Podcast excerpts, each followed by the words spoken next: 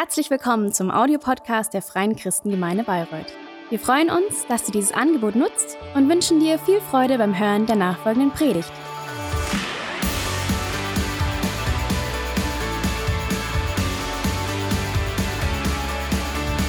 So great that you're here. Also, all of you who are back at home on in front of your screens and you drink your coffee and you're you're in your pajama. It can also be quite nice. Um, yeah, I'm I'm really glad to to to have the final of our My Heart for His House month today, and the last part of our preaching series Eins One. And the last week we went on a journey with Abraham, the father of our faith, and we saw what a great blessing it is if we put God as our number as the number one in our lives, the one who we, whom we trust 100%, and what power is in in us becoming one in the mission He gave to us. Um, uh, that that through us all people shall be uh, blessed. And today the topic is the power of one family, the, the, the power of one family. One doesn't doesn't sound like much, right? One just sounds like the beginning of something. But maybe you heard the saying, big things start small. Um, big things have small beginnings. It's a um, common uh, saying for motivation, but I can also say it's a saying of wisdom because we see many things that are great and are big and that are impressive. But if we look at, at the beginning of these things, you see that they started really small. And for example, there are stories of, of um, enterprises. Um, uh, when you look at, at some of the of the most um, important and most successful uh, companies, um, for example, like these on these pictures here. Um, so some of the uh, most known, most well-known companies like Apple, Google, Amazon, Harley, Davidson, Disney, Mattel, um, started in some garage somewhere um, um, in a small place, not a big, great building. Um, I brought you another image that you maybe you might have seen already. This is the garage in which um, Amazon was founded. And in the next image, you see the first office and the first desk of Jeff Bezos, uh, the, the, the founder and leader of Amazon. And this image is really well known because his first desk was built out of a door, and this this four woods he used for um, yeah for for building his desk, and didn't look very really great and and, and like successful. Um, but just quite small and primitive. And that was in 1999. And today, Amazon is the greatest the biggest uh, company in the world and the most valuable, with um, um, 846,000 uh, workers in the whole world. And just 20 years ago, someone sat at his, on, at his desk and had the idea of selling books online. In the beginning, Amazon was just uh, uh, was just selling books online. And maybe even if you don't support like um, the strategy of Amazon, it's still quite an exciting um, um, development. But another development um, is much more impressive to me, and that is the development of, of, of Christianity. I believe that Christianity changed the world, and the world we live in today would not be like it is if Christians would not have started to live what, what, what Jesus um, told them to live like. And today, like Christians, especially evangelicals, um, who are like um, um, um, conservative and really believe in the in the Bible and want to live a, a personal relationship to to Jesus.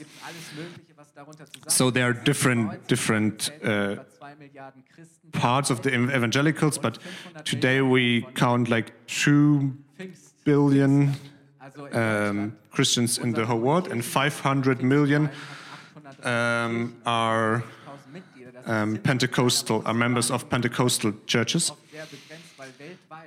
and in the whole world, especially like in Asia or South America, there are um, is the Pentecostal Christianity. Um, it's it's getting bigger. It's rising. But I want to talk about how Christianity changed the world. Often, um, people think that Christians are against culture, against science, against progress, um, against education, women, um, against sex. But often, often people forget, forget that our today's understanding of dignity, value, equality, um, freedom of every single human um, is mostly um, due to Christianity. Just Christianity, made these values possible. Many things which um, on which our culture, our society today is built on, have their origin in, in, in Christianity. And often we talk about uh, um, the Christian West, but um, Christ Christianity changed the world. Um, back in the times of the first church, in, in the Greek Roman culture, uh, women and, and girls were had uh, was really inferior. They had less um, value in the society. But through the Christianity, um, the self-determination of women was um, um, yeah started, and life was protected. Like also un unborn life is protected, and we yeah we want to protect life. It's a val- it's a Christian value. The Christians were the first to care for the widows, um, the orphans, the poor, the sick, and the underprivileged. Uh, today we still have the, dia- the Diakonie or the cari- caritas. Uh, Christians were the first fighting against social injustice, against oppression, against exploitation. The Christians were those who said, "No, we don't go into the big arenas and we watch gladiators uh, killing each other." Um, um, kindergartens, schools, universities were um, founded and built up by Christians. Uh, education in many cultures and societies were started by by Christi- Christians or by missionaries. The influence on art and culture by Christianity is is is um, yeah really great. So I really believe Christianity changed the world, and I know that also in the Christianity in the history of Christianity there were a lot of wrong ways and people did wrong things, and often people. Um, want to talk about that, but I think that the blessing coming to this world through Christianity is incredible. Aber Yeah, I want to, to, to, to tell you all this started really small too. Like big things start small. vor etwa 4000 Um, all this started like around 4,000 years ago with a, with a guy named Abram, um, who was called by God. And we're going to read in first uh, in Genesis verse, uh, chapter 12, verse 1 to 3. And God says to this man named Abraham, Now the Lord had said unto Abram, Get, get out of thy country and from thy kindred, and from your father's house unto a land that I will show, I will show you. And I will make of you a great nation, and I will bless you and make your name great. And you shall be a blessing. And I will bless them that bless you, and curse them that curse you. And in you shall all families of the earth be blessed.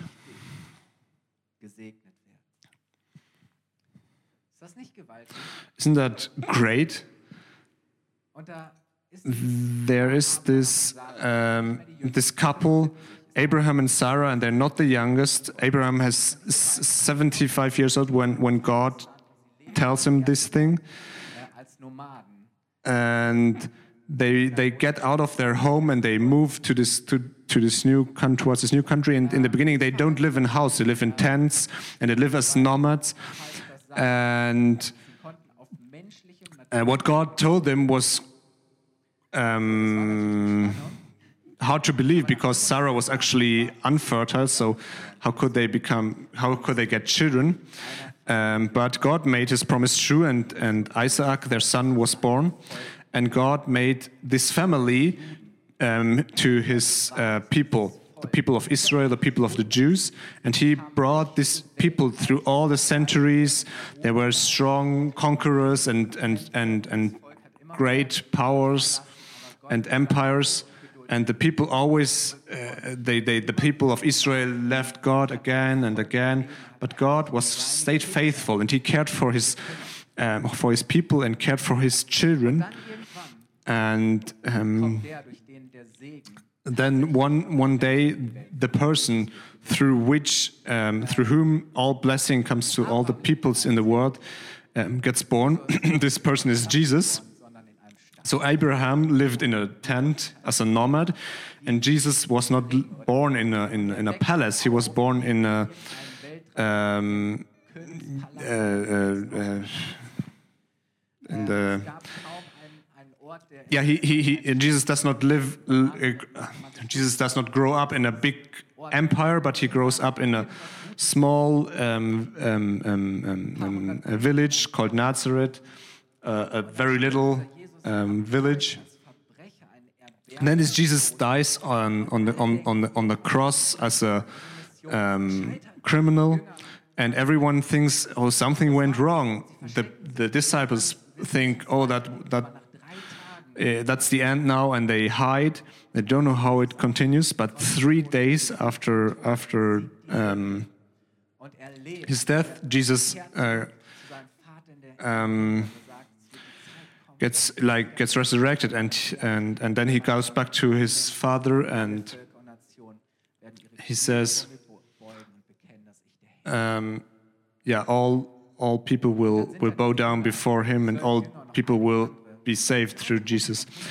And then there are this this this people left of 100, like a small group of maybe 120 people, his disciples, um, meeting in a, in a in a in one house and and praying and waiting, and they get fulfilled of the with the Holy Spirit and start to witness uh, Jesus and to pass on the blessing in Jerusalem, in, in Judah, Judea, and in Samaria, in Israel. Um, but then they also go to the, to the edges of the world and pass on this story of Jesus and make, um yeah. Isn't that a great movement? And that's why we belong to God's people um, today because of this development. Because that's why that's why we belong to His family. Isn't that great? I want to talk about uh, two things that are um, uh, of this of this family that we are. The first thing is we are a home to many, a home uh, to many. Um, Paul was like the Missionar, der raus great missionary for the um, heathens uh, who preached the um, um, gospel to, to many people. zur ersten Kirche. And he Die Verheißung Abrahams made this, this connection between Abraham and the first uh, church, durch die Kirche. and how this, this promise to Abraham was fulfilled through the church later. And he writes in uh, Galatians chapter 3, verse 26 to 29 For you are all the children of God by faith in Christ Jesus. For as many of you as have been baptized into Christ have put on Christ. There is neither. For as many of you as have been baptized into Christ have put on Christ. There's neither Jew nor Greek, there's neither bond nor free, there is neither male nor female, for you're all one in Christ Jesus. And if you um, are Christ, then you are Abraham's seed and heirs according to the promise. Alle Zusagen Gottes an ihn gelten. And heirs according to the promise. Wow. Amen. Wow. Amen. Im ersten Gottesdienst waren In the in the first service, service people were more excited. I, I have to Wenn ich das catch you. mich zusammenfassen würde. Gemeinde Um, I would, you know, how I would like um, summarize this. It's it says that church is not an exclusive place, it's not a place for just a few uh, privileged people, but it's there for everyone. Everyone is welcome, no matter which nationality, um, which language, which cultural, um, no matter your social status, your relation status, your um, education, uh, no matter if you're a man or, or a woman, uh, no matter your age, we're all one. We're all, we all have the same value to God. And I want to tell you, God only has favorite children. Um, Nachbar. uh, God's favorite children, just like your neighbor. Um, God just has, on, has only favorite children. We all have the same rights. We all belong to His family. We all have the same uh, blessings. We have all, um, we're all blessed.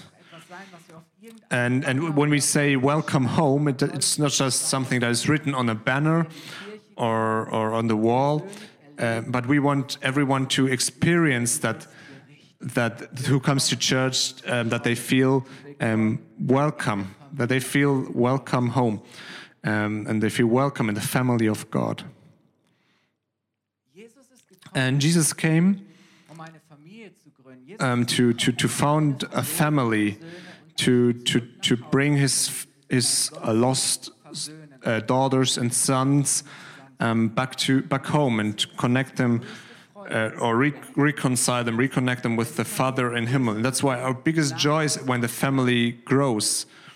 Um, The Bible says when, when someone um, um, starts to believe in Jesus, he will get bo- newly born. And Uh, yeah, and he will become part of the family, and something new will be born. And I don't know how you are, but in, if in your family's uh, child is born, everyone is excited. Uh, I don't know anyone who said, "Oh, the family is getting even bigger now. Another child." Um, I never, I never saw that. We are happy about about new children, about um, babies being born, about um, the family growing. And I believe that this, it should be the same for, for us as a church. And our heart is burning for hundreds of people being saved and finding a home and becoming part of the family of God. The family shall grow. I remember um, um, eine tolle Kirche, 30, 40 Leute. in my training as for becoming a pastor, I was in a, in a small church, um, which was growing at the time, and suddenly there was 50, 60 people. And someone said to me, "You know, Kai, if the church grows even more and more people come to this church, uh, it won't be my church anymore because I don't like so many people and it's too much for me." But I believe like that this is um, not God's plan.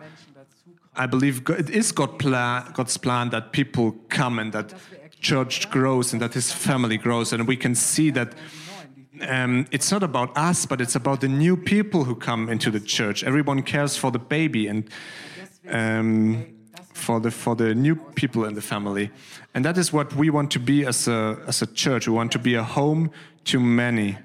Church is for everyone. Everyone is welcome. And the second thing is we want to be a blessing for many. A blessing for many. And we stay in Galatians uh, chapter 3, but we read verse 7 to 9 now. Galatians 3, verses 7 to 9. Um, know ye therefore that they which are of faith, the same are the children of Abraham. And the scripture foreseeing that God would justify the heathen through faith, that means all nations, all people, um, justify the heathen through faith, preached before the gospel unto Abraham, Heißen, als sagt, saying, In you shall all nations be blessed. Deshalb werden alle So then they which are of faith are blessed with faithful Abraham. den Abraham durch seinen Glauben empfangen hat. Wow. Wow. du, dass du den gleichen Uh, did, you, did you know that you have the, the same um, blessing that Abraham received? Abraham was blessed because he believed in God, because he was um, um, um, he trusted God. And you cannot be more blessed than trusting in God and following God. This is the um, this is your deepest calling. This is why you were created to be together with your Father in heaven. You are blessed through faith. Through the faith into Jesus Christ, you are blessed um, abundantly. And can may I remind you of some things uh, through which you are blessed? For example, you're blessed um, with forgiveness. Where else in the world can you find true forgiveness? You're blessed um, with salvation. We were lost, we were enemies of God. Um, but Jesus came and he re- reconciled us with, with, with God, and we were saved. God saved you um, through grace. It's a gift, you don't have to earn it. God save, uh, blessed you with healing. You're blessed with provi- provision. Um, he gave you freedom. God gave you um, and blessed you with the truth of His word. He, um, he gave you peace that the world cannot offer you. He blessed you through His guidance. Um, he gives you wisdom. Um, he fills you with hope. And He blessed you with an abundant um, uh, uh, love. And all these things you can already experience in this life, and you can experience that for all eternity. Yeah, and all the promises of God were fulfilled through Jesus. So if you believe in Jesus, you will be blessed through through all these um, all these things. All these promises will become true to for you, um, and you're not blessed because uh, you believe, um, because but you're um, um, um, you're only blessed because you believe, but you're also blessed because Abraham believed first, because he was ready to um, live and to follow um, what God told him. You are blessed because Abraham believed and followed God. And Hebräer 11, Vers 8 bis Paul describes this in, in, in, in Hebrews chapter 11, verses 8 to 12. Um, this faith of Abraham, he, desc- he describes it in, in Hebrews chapter 11, verses 8 to 12. By faith, Abraham, when he was called to go out into a place which he should after receive for um, an inheritance, obeyed. And he went out not knowing uh, where he went. Und in solchem Vertrauen lebte er, By faith, he sojourned in the land of promise, as in a strange country. ist mir nicht willkommen, sondern And in the beginning, they, they, they did, he was not welcome there. He was a stranger there, and he lived in tents. in solchem Vertrauen Um, by faith, he sojourned in the land of promise, as in a strange country, dwelling in tabernacles with Isaac and Jacob, the heirs with him of the same promise. For he looked for a city auf 100 which has foundations, whose builder and maker is God. Through faith, also Sarah herself received strength to conceive seed and was delivered as of a child when she was past age, because she judged him faithful who had promised. Therefore sprang there even of one, and him as good as that, so many as the stars of the sky in multitude, and as the sand which is by the sea shore innumerable. So honestly, do you have any idea how many stars are are in in space? Um, scientists and astronomers try to um, say how many stars there might be, and they say that there are a hundred billion galaxies in the universe that we can see, and all every single one of these galaxy has again around 100 billion stars. And our uh, galaxy is the Milky Way. And, and I find that so exciting, that's so great, that's so incredible. And for Abraham, that was an image of God, something that he understood. Because um, when you count these stars, 100 billion times 100 billion make 10 sextillion, which is a 1 with 22 zeros. Uh, and that's like an incredible high number. And today, scientists believe that the universe is much, much, much, much bigger than what we can see. Um. So it's it's incredible. Um, also, when you think how many, how much, how much, Gott Abraham sagt, hey, like how how much is the sand in in the world, and God says the blessing through you will be as as numerable as the stars in the sky and the sand on the seashore. And this for Abraham was really something weil in der Wüste unbelievable. He could not understand that. And, you- you know, he lived somewhere in, in the Middle East in a tent uh, beneath the sind ja froh, wenn wir irgendwie mal irgendwie dark sky. And we today we have the cities and the streetlights, and we are uh, we can be happy to see at least some stars. But every night, when Abraham was standing in front of his tent and looking up into the sky, he saw an innumerable, uh, in, in, an, an um, innumerable number of stars. He saw this galaxy of stars and this un, um, unbelievable beauty.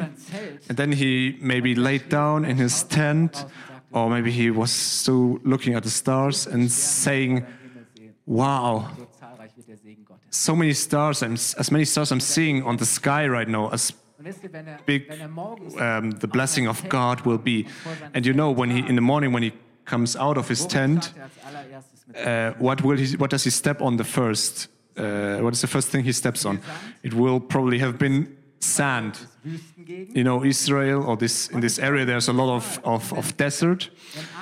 So it's quite likely that he stepped into sand, and spürt und den every time he felt the sand on his feet and he took a hand of sand durch seine Finger rinnen, and he er uh, yeah, let it fall down through his, through his fingers, he got an um, imagination of the blessing of God.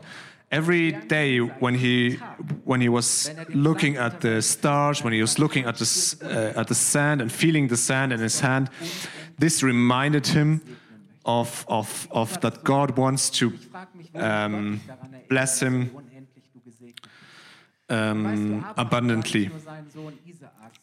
And he didn't just see his, his son Isaac, but he saw the nations and the peoples of the world. Abra- what, what Abram actually saw was you and me. He saw us, he saw the church. Wisst ihr, dass, dass wir heute hier That is the blessing that God promised him. This is the church. And that we are sitting here today, we have to thank gut. to a, to a man of faith Wenn das der Segen ist, who said, What you told me, God, is unf- unbelievably um, um, great. And but but if this is what you want from me, God, then I want to trust you. And that is so great. These great things start small. Abraham um, um, was born. Born. Uh, Abraham lived in a tent. Jesus was not born in a palace. The first church met in a in a small house. Um, and we share this blessing of Abraham. And we want, don't want to keep it for ourselves, but we want to share it with others. We are the full, a part of the fulfillment of the, uh, of the um, promises to Abraham. God has as many children as stars in the sky and as, as, as sand um, on, on the shore. You know, this blessing doesn't just stop with us. But we will pass it on. We will pass the blessing on. You are blessed because someone else believed. You're blessed because Ab- Abraham believed and trusted in God. I am here because other people believed and, and prayed and supported me and give, give uh, gave um, uh, testimony. The chair I'm sitting on today is uh, uh, the chair on, you, on which you are sitting today is because people believed and bought so many church, even though the church, uh, so many shares, even though the church was much smaller um, back then. So, what are we ready to give? You know, others are blessed by uh, by us believing and investing in, into into faith today. Isn't that great? And that's why today we want to give something by uh, th- through faith to bless the ones who come after us. We want to invest something into the future generations, the many people who are going to be saved and who shall find a home. Um, and I want to talk with you how we're gonna do that. Uh, how we want to do that now. For us, the church is not just we collect money, but we say we invest something um, in faith because God gave us a wish, a, a vision, because our heart is burning for something, because we understood that we are um, blessed um, abundantly, and that's why we can be a blessing to other for other people. And this this year, we with the vision uh, offering, we want to invest into the uh, next generations. I remember when we came into this church uh, 10 years ago. In this year, uh, 10 babies were born in this church and in the next year there was again 10 babies born and now we have the second wave and we are happy that we have so many uh, children in, in our church last year we had eight or nine uh, teenagers finishing the bible course and so we are going to have 15 to 20 young people um, I, I tell you uh, there are more children coming also from, from my family. And if we don't invest into this generation, now we, um. Yeah, we cannot uh, bless these generations to, to grow and to bless others again. So um, we, um, yeah, and, and, and, and next year in March there will be uh, um, a, pr- uh, uh, uh, a guy from a from a from a Bible school who's going to do his um, like his training as a pastor here in our church, and his heart is really burning for children and for um, young people, and uh, we want to support support that, and we want to support him and invest into this new generation. That is the first thing we want to invest in, and the second thing is we already said that we believe that when the family grows and more people come, we will need more space, and we dream of a home for hundreds of people, a place, uh, a room, a building, through which um, we can serve the people in the city a place that is open for the people in the city and, and, and through which we can bless the people in the city. And we believe that in the next years we need new rooms and new um, um, perspectives. And our contract with these rooms here, with this building, is uh, till Einige Dinge 2025. Yeah. And Yeah, and that is the question now if we want to stay here in these rooms or um, invest into new, new rooms or new building. And we want to be prepared for that. If to go new ways, if God calls us and God opens doors. So that's why part of the vision uh, offering this year um, shall make us able to prepare us um, to maybe use uh, move into a new into a, our own building so whatever god um, does miracles and it was really a blessing to, to be here but we think god encouraged us to to think and to dream bigger. Amen. Uh, so I want to invite you to, to stand up now. And we want to collect the offering now in faith and from our heart um, with joy and with freedom. It doesn't matter how much you give, how much you do, but just to ask God, what, what, what can I do? What is my part? What can I invest into other people being blessed? Um, because I'm thankful that other people blessed me, or I was blessed through other people. And the worship team is gonna sing the song "We Are One with Us," and I think this expresses what God called us to. And you can take this envelope. Um, um, you can put something into it. Um, you can write your address on it, and also also you are going to to to give something. Um, or you can you can you can give online via PayPal, credit card, or from your um, uh, bank account. There are many many many possibilities, many many ways to give, and but we want to take this this this this envelopes. Um, and you can give this envelope and and and or symbolically if you want to give online and we want to collect all the envelopes bring it to the front like what jesus did when when his disciples gave um, gave him five breads and two fish. No two fish five but um, god took took the fish and the bread and just prayed for it thanked to god for it and god multiplied the fish and the bread and more than 5000 people um, were satisfied and there was even fish and bread left so there's more than enough of, of, of the blessing of God. Um, it's incredible.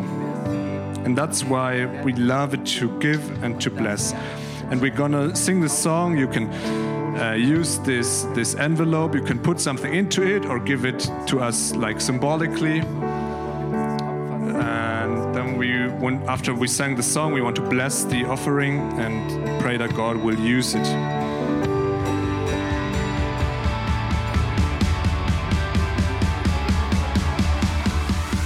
Hat dir die Predigt gefallen? Gerne kannst du sie mit Freunden teilen oder uns einen kurzen Kommentar hinterlassen. Noch mehr würden wir uns aber freuen, dich persönlich kennenzulernen. Du bist herzlich eingeladen, einen unserer Gottesdienste am Sonntag zu besuchen. Alle Infos findest du unter www.fcg-bayreuth.de. Dort kannst du uns auch eine persönliche Nachricht schreiben, wenn du mehr über ein Leben mit Jesus erfahren möchtest oder andere Fragen zum christlichen Glauben hast. Bis zum nächsten Mal. Ade!